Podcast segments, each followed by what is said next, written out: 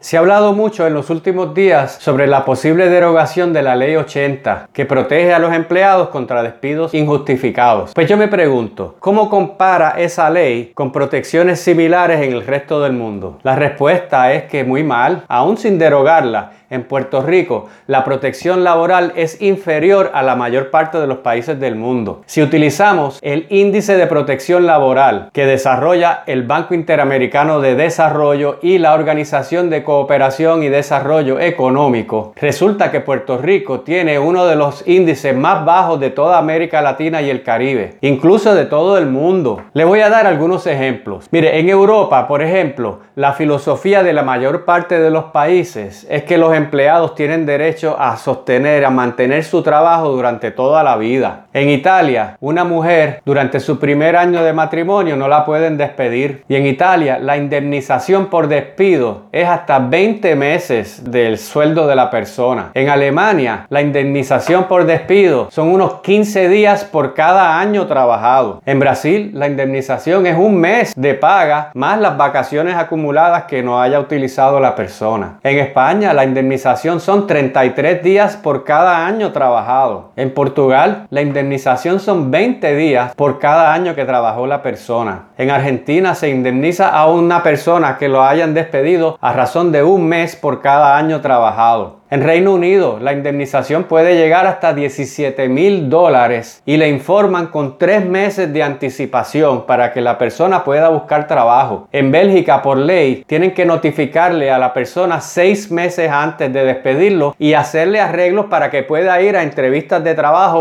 a otros lugares. En Chile, la indemnización por despido es de un mes por cada año trabajado y Chile tiene fama de ser muy conservador. En Francia varía mucho, pero la indemnización va alrededor de dos meses a cinco meses de paga. En Bolivia se indemniza a una persona despedida con un mes de salario por cada año trabajado. En República Dominicana, el promedio de indemnización son tres meses de sueldo. Así que cuando le digan que en Puerto Rico ha bajado la inversión porque hay demasiados derechos laborales, es mentira. Yo le he dado ejemplos de países ricos donde hay mucho trabajo y hay mucha protección laboral. Si en Puerto Rico ha bajado la inversión y ha aumentado el desempleo, no es porque haya demasiados derechos laborales. Son otras razones. Lo que hay detrás de esto no son dólares y centavos. No van a aparecer las justificaciones económicas para derogar la ley 80. No, porque es una justificación ideológica. Hay una ideología de restarle derechos a los empleados. Si usted no trabaja en el gobierno y tiene un jefe, esto le aplica a usted, a todo el sector privado. Y aquí hay una visión de que hay que eliminarle derechos a estas personas para supuestamente atraer inversión. Eso no va a pasar. Van a seguir eliminando derechos y no va a venir la inversión, porque no es por eso que no está viniendo la inversión. Así que hay que orientarse y no permitir que nos sigan quitando derechos a los empleados.